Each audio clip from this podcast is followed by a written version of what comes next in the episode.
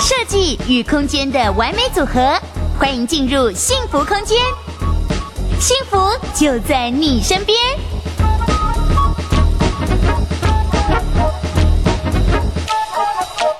嗨，大家好，我是主持人 Vivian，在我旁边呢就是乐居的创办人李义农，帮我们跟大家问声好吧。大家好，我是乐居的创办人李义农。我们知道乐居啊，我们今天之所以会邀请到乐居来这边，嗯、是因为乐居一直在做这个房价透明这件事情上面非常的努力。那为了要让现在加入我们的网友们更认识乐居，是不是请创办人帮我们介绍一下乐居呢？对，我们一直希望哈，就是能够让资讯更容易阅读，所以。当政府出了这个实价登录没有那么好用的时候，所以我们就做针对它的界面啦、它的资料的一些内容做了很多的优化。嗯，对，那希望，尤其像一些地图的一些呈现，那我们对很重要。对，我们花了蛮多功夫在做，去让它优化，然后校正一些资料。好，那当然，如果还没有用过乐居的朋友，你就去 Google 搜寻一下乐居，上上我们网站，应该。不用使用说明书，可以直接操作上。真的，我有一些朋友要买房子，都听过乐居，他们都上去查过实价登录上面的一些数字。当然，你买房一定要查了，买房一定要查，很重要。所以乐居其实有非常完善的这个实价登录相关的资讯。所以今天我们要聊房市，当然就是要请到乐居这边来帮我们分享了。所以我们在今天的节目当中呢，首先因为二零二零终于快要结束了，所以我们先来重整一下二零二零年的房市今年的表现如何，同时当然也要。再展望一下，二零二一年房市的走向会有哪一些？那首先呢，我们。一开始就是要来讲的，就是今年其实二零二零年的房市，大家应该都有概念啦，就是很热啦，非常的热啦。但是因为其实今年最主要的干扰因子就是武汉肺炎，所以其实全球经济几乎是停摆的状况。那各国也都在降利息啊，希望大家能够多多花钱印钞票狂印，包含我们国内也是。那所以这个房市真的到下半年的时候，真的是越来越热，对不对？对，其实。房市的热度其实从去年已经开始了哈，就是之前有说，大概成交量三十万栋是一个分水岭，其实去年就已经超过三十万栋，去年好像三十三万栋吧。对，所以今年应该会更更好。那我们自己实际哈，就是因为其实我们有很多乐居有很多业务在市场上去去去走跳，就是市场上真的非常的，不管是。呃，从台湾头一直一直热到台湾尾，其实相信没有一个地方叫做叫做冷的地方。真的，好像大家都觉得现在不买之后可能会买贵了，买更买不起。对，没错，包括我们自己乐居的同事都有人他去买新竹的房子。哦，他在台北上班。对，他在海洋，那那坐高铁来来我们公司嘛。OK。对，他说新竹的房子都要用抢的，都要用抢，哦，真的很热哎。对。真的，我前两天听到朋友说去看房子看看，他就跟我说他定了。我想哇塞，今年房价这么夯的情况下，大家真的是有在。对啊，我同事那天问，就问问问我问一问，然后哎，隔没几天他就他就买了。他说 四十八户的案子，他说有一百多组要预约要要来买。这是真的还是假的？对，在那个新竹高铁那边的一个案子。OK，好。我想说这是，嗯，对，他说好不容易才排到，好不容易才排到。好，我们待会会再继续来勾出这个话题。那首先啦，要讲房市热，有一些比较可以参考的数据，就是移转栋数嘛。我们来看一下今年的移转栋数的数字，然后请创办人帮我们分析一下，好不好？对。刚刚有提到哈，就是说去年其实已经超过三十三万，就是超过三十万栋这个分呃多空分水岭的一个数字。那我们比较一下今年的同期哦，这是呃政府对政府的数据，一到八月的时候呢，这个我我们去年是大也是二十万，那今年大概比去年大概微幅多了大概二点五趴。也就是说，如果没有太多的意外的话，今年应该可呃照这样走势，其实应该也都会站上三十万。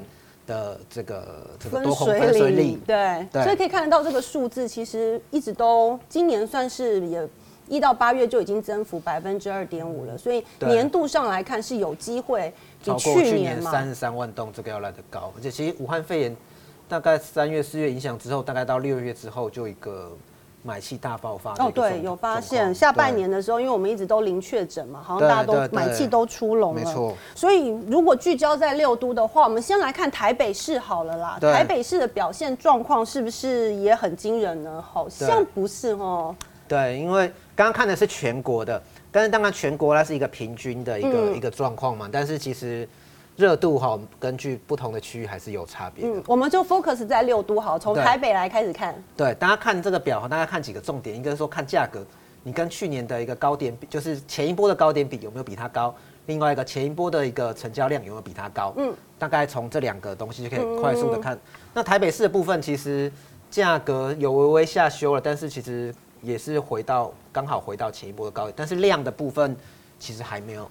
嗯嗯，对量的话，其实对量还是，其实台北市算是一个可能相对一个成熟稳定，对它的交易量基本上是非常的，嗯呃，相对是比较少的。那我要发问，因为我住新北，那新北嘞，我想看看新北的那个价格表现如何。好，那我们来看下一张。新北的部分好像真的很热。对，新北价格其实也是差不多在一个盘整的一个状态哈。那但是量其实量其实也还算。大概有回到去年高点，大概一半一半左右。一四年高，对，一四年的一一半的左右。所以其实台北跟双北大概走势其实蛮蛮相近的，相近的，蛮相近的。我们赶快来看看桃园的部分，好不好？对，桃园的部分，对，其实桃园你看看一下哈，刚刚双北的部分其实大概都是差不多到前波的高点，嗯，但桃园的部分它就是已经。超过前波的一个高点的啦。哦，对对，难怪这个网友问的问题，但是量还没有，量还没有，还没有，还没有，还没有，过，但是价格已经先过了。OK，那听看起来桃园的这个这个态势，成交量有没有可能再往上？不过也只剩下一一个月了，应该不太会。我觉得这个趋势还不会那么快，因为那个前一波毕竟是一个陌生段的一个成交量啊。好，接下来往南走，先到中部，台中的话呢？哦，台中其实你看，哦、来。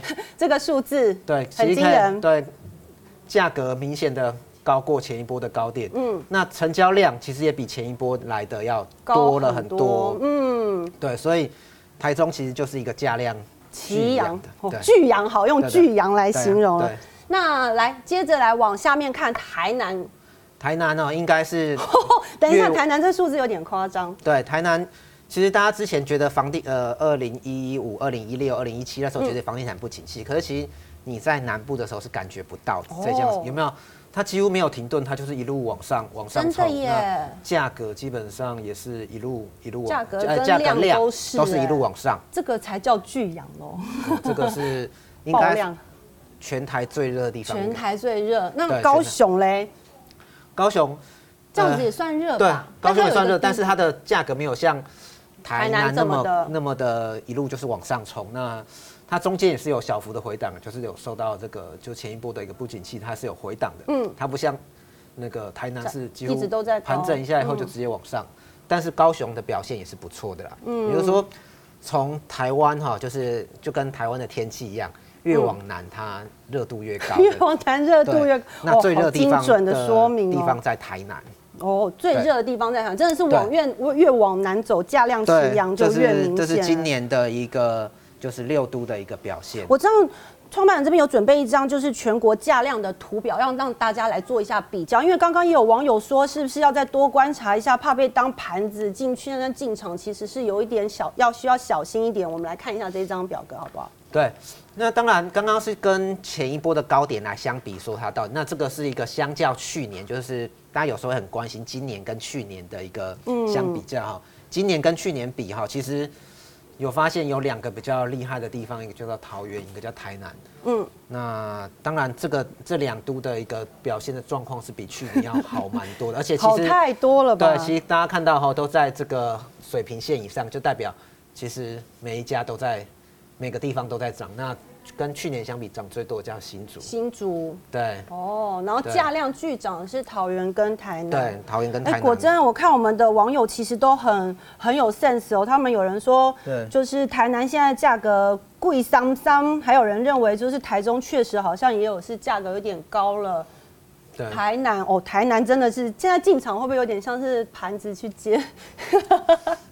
是要多观察啊。对，我觉得这件事情还是可以，还是持续观，我们还我们也是持续观察了。嗯、那当然，现在还不一定是一个需要直接下定论的时候，因为目前还要再多看看。对，我觉得不见得说，有的时候你觉得它已经是高点了，就像十一月二十几的时候，好像道琼也突破三万点。对，我们现在也万三啦。对，我们股台股破万的时候，破万的时候你就觉得已经很高了，这时候应该是高点了，但是。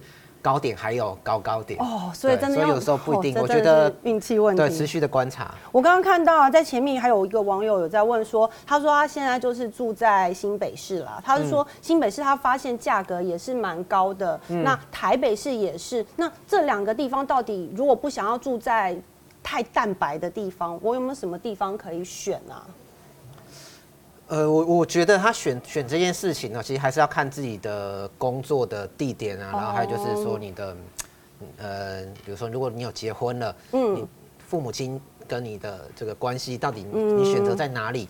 那当然，我觉得那个比较重要了。那怎么样去到你工作地点，或是把小小朋友让他从父母家接出来等等的，那个我觉得是你优先先考量的一些一些事情。那了解。当然，如果说你的财力不够，哎、欸，比如说也不是不够，就是没有那么多的话，嗯、那当然我觉得是以这个交通沿线，例如说你就沿着机场捷运啊、机捷啊，哦、或者说对一路就是往外辐射，或者说你你你可能开呃开车上下了解上下班，对，嗯、那当然就沿着这个呃交流道。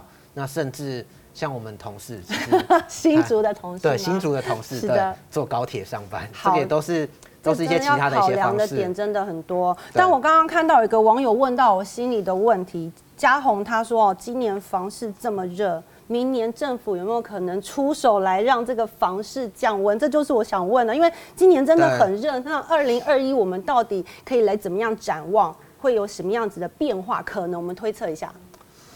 其实二零二一年哈，就是我觉得最要注意的，其实是政府的一个政政府的政策的政策面的部分。怎么说？因为以往我们就是通常会建议那个大家哈，就是买房要跟着政府的政策走。好，买房跟着政策走，大家记起来。对，就是当政府他希望你买房的时候，其实你你就应该下去买。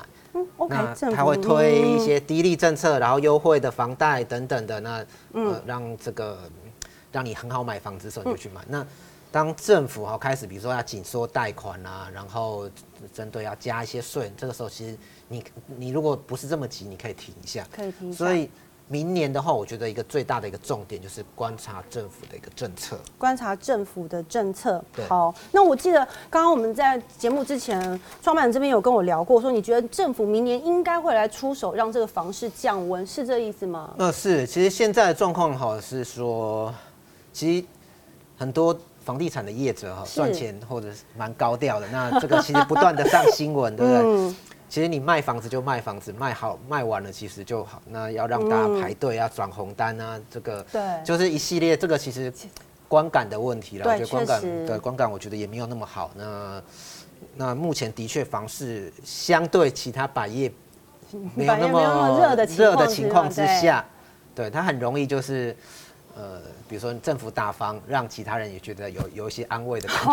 Oh, 我觉得这个是一个，然后配合哈，就是二零呃二零二二年是一个选举年啊，对，又要选了啊，对。每年要选的时候，这个税就会拿出来再。对对对，这个东西它是一个很重要的一个，我当然我觉得节奏会是这个样子啊，就是。以往我们看哈，政府的打房的起手式，起手式通常是央行，央行会它会发动第一波的，就是针对信用管制。那有某些地方，它哎原本贷款八成，你第二屋可能只剩下六成，第三屋变五成，好，就是限制贷款啦。对，限制贷款。那或者说它启动一些精简啊，就是要求银行你不能过度的一些放放贷，让这个资金紧缩。那通常它你看到这个讯号开始的时候，代表政府的一个打房的一个嗯开，就是打房的循环会开始启动。嗯嗯哼。了解，所以政府就是央行会先出手，然后再来，因为你刚刚有说到二零二二年要选举嘛，所以在这个税的部分，地方政府其实也会有一些介入，对不对？地方政府这时候因为调，因为现在谈的很多，大家呃能见度很高，叫囤房税或者空屋税这种东西，这种东西它是属于地方税。哦，那地方税那正好又碰到县市长选举，嗯，所以它是一个还不错的着力点。对，所以在二零。我们预估啦，应该在二零二一年，嗯、就是明年的时候，年底吧，央行应该会先出手。哦、那二零二二年要选举，那可能地方政府来调这个所谓的囤房税。大家网友要笔记一下，二零二一的时候，央行可能会有一些先出手的一些动作，像是限制贷款之类。那二零二二年的时候，因为要选举了嘛，所以地方政府这边可能也会在税制上面有一些多所琢磨，是这样子嘛？对不对？对对，对。这个我刚刚在我们在聊天的过程当中，我看到确实有很多人问到很多人的想法，比如说我们一个网友 Jasmine 他就说，政府过去都说要打房啊，但到时候是不是真的还是喊喊而已？那另外一个还说什么？嗯、呃，Vanessa 他就问说，哦，是 Vanessa 没错，他说哦如果政府打房的话，有没有机会回到我们前一波所谓的二零一六年的那个状况，就是大家比较好入好入手了啦，价格不要那么的夸张。喊喊而已，我还是会有些动作啦，不可能。那另外就是这些动作，他不管，我觉得它对价格的一个抑制，其实效果我觉得没有。其实你从我们刚刚看的那个价量图来看哈、嗯，对，它对成交量的抑制会蛮显著的。量确实有有有一个，对，有一个但是它对于价的，你说要回到二零一六年的。量还是价呢？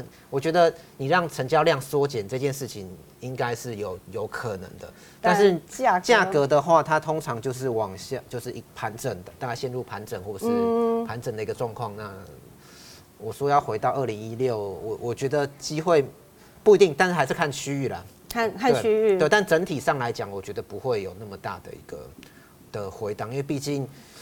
上一波其实针对交易所得税的调整，嗯，已经告就房地合一税其实已经告一个段落了。对，他现在再重新再调，大幅的把税率再往上调，我觉得机会不是这么的高。嗯，所以针对持有税的调整，那持有税其实。很多时候是心理层面的一些影响。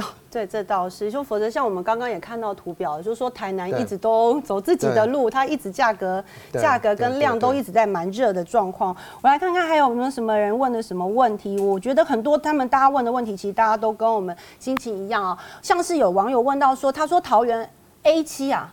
现在他说二字头是不是可以赶快进场买啊？因为我其实我真的我朋友之前到桃园去看，他们确实有发现，因为从化区，然后高铁，然后有一些量饭店啊什么出来之后，他说那边现在价格也都变得很不可思议。嗯，台北人说法，嗯，其实 A 七那边大部分都是台北人去买的。那边 A 七虽然它的行政区叫桃园龟山，对，可是那边去买的人几乎都是从。双北的双北的客户，对双北的客户去去买的啦。嗯，那至于说二字头会不会很贵？呃，我我我也只能说，因为现在二字头大概买那边就是一个，你你二字头其实你要买其他，另外一个就是大概淡水吧，淡水跟 A 七的一个一个，对对对。那看你的，我觉得还是以就是你的工作属性，或者是台湾 A 七大概大概二字头其实也也是差不多的一个价格了，因为其实现在。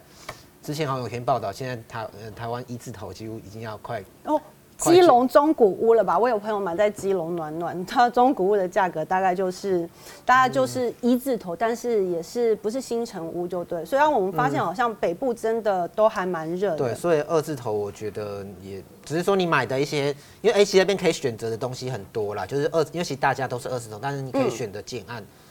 十几二十个吧，嗯，所以我觉得可以好好做一些，比如说不管它的格局啦，或者是它的一些地点啦，做一些比较详细的比较之后再决定。嗯，刚刚我有发现到还有网友有在问说，今年的利率比较低啊，已经是砍到低点，是不是？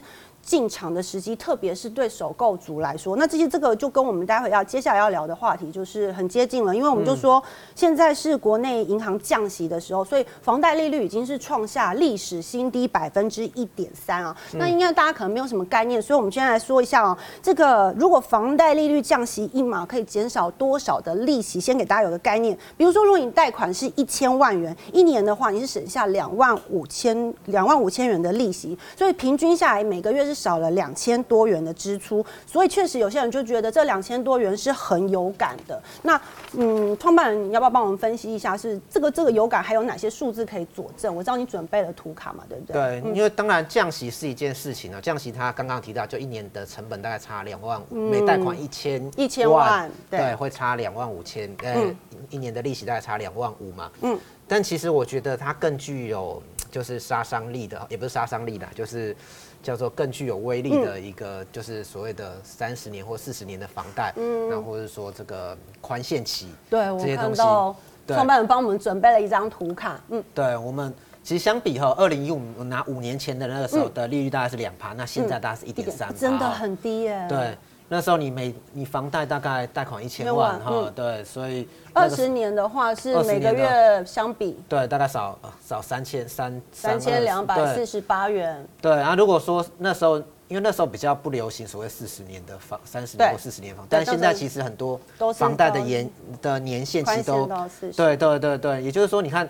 之前你大概要缴一个月五万，但是如果说你现在的话，你贷款一千万，你一个月如果你用四十年房贷的话，大概是缴两万。哎，这真的差很多。如果跟二十年跟四十年，你如果从你你跟你用这个跟这个比啊，就是二零一五年那时候，如果你是用二十年房贷，你那时候缴五万块，那你现在买房，如果你真的是对，哎，等一下这样真的是对半。所以我觉得这么多，我觉得它的还款年限的延长，还有这个。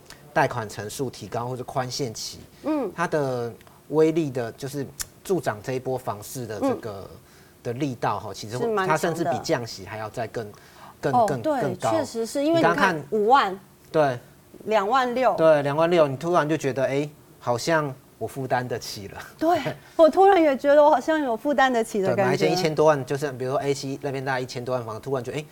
两万六千多的，如果我贷四十，如果是我刚出社会，那我不对贷个一千一千万，好像两万六，好像双薪家庭，对我应该盯一下可以，好像可以，所以这一波的其实整个是这个资金把它把它往往上推了。嗯，难怪哦，我们看哦，现在有人赶快立刻问浩瀚问说，就是首购族啊，看到这么多方案，那如果是这样看下来的话，要会推。会推荐贷款四十年吗？我就直接就一千万就贷四十年好了。就像我们刚刚说两万六，我好像盯一下，月薪付得起。当然，那个它有些银行有些条件，包括你的年纪啦，或者是你的年、嗯、年纪的一些部分哦。当然我，我我会建议，如果说你可以四十年，那当然我觉得其实就让我自己轻松一点。对，因为其实以前跟现在的一个观念哈，其实已经有些不一样。其实以以往哈，大家会很希望说。我不要背房贷，我希望赶快把房贷还清，然后把房贷还清，一身轻的感觉。对，但是其实你看现在在货币，因为大家都在印钞哈，就是让对对你的购买力，就是货币一直在贬值。其实你之前的一千块不等于，就是你看五年前的一千块跟现在一千块不是相等的。现在的钱很薄哎。对，所以其实你应该适度的让银行来分担你货币贬值的一个压力。比如说你跟，因为你跟银行借钱。当你的货币在贬值的时候，或者应该说你的购买力在下降的时候，它对于就是存钱的人是不利的，可是对于借钱的人是有利的。哦，对耶，这倒是哈，我们大家这一点思考。所以其实你其实我觉得大家有的时候不一定，你把它当做你缴了一个头期款之后，你你当做你在付房租，其实其实我我觉得是这样。那真的。你说你还要留给以后还是怎么？我觉得那个你真的不想要住的时候，其实再把它卖掉就好了。对，确实卖掉把把贷款还掉。所以其实让银行来适度分担你这个货币贬值这个压力，我觉得这是一个现现在就是你要应付这个。大印钞时代一个、嗯、一个你你必须要先有先拥有的一个观念的。好，希望有回答到网友的提问。是但是我刚刚我们在节目之前也有聊到过，其实利率啊或是年限这件事情很重要。专但是刚刚创办也有提醒我说，好像不能只用这些来作为一个评断你现在是不是该去买房的唯一的因素，对不对？是因为当然利率低是说你现在正好有买房的话，有买房需求的话。嗯那当然，我觉得就去就去买嘛。你把政府的一些条件，它都都把它把它用一用，我觉得是很很合适的。但如果说你没有一定要，你也不用赶这一波热潮，因为其实我觉得房子真的是拿来住的，不是拿来炒的啦。对，确实。对，就是你你现在你真的你要。比如说有些人就是要结婚啊，那有些人就是小朋友出生，那房子不够住，或者说可能有婆媳问题，婆媳问题，那想要搬出来住。哦，创办人好贴心，连这件事情都提醒我们。对，想要搬出来住，那这个时候其实你可以，你可以考虑。但如果说你没有，不是真的自己需要的话，你只是单纯觉得，哎，可能钱变薄了，还是说，哎，好像大家都在买房子，我是不是也要下去买？我觉得这倒也没有那么的一个必要，因为其实。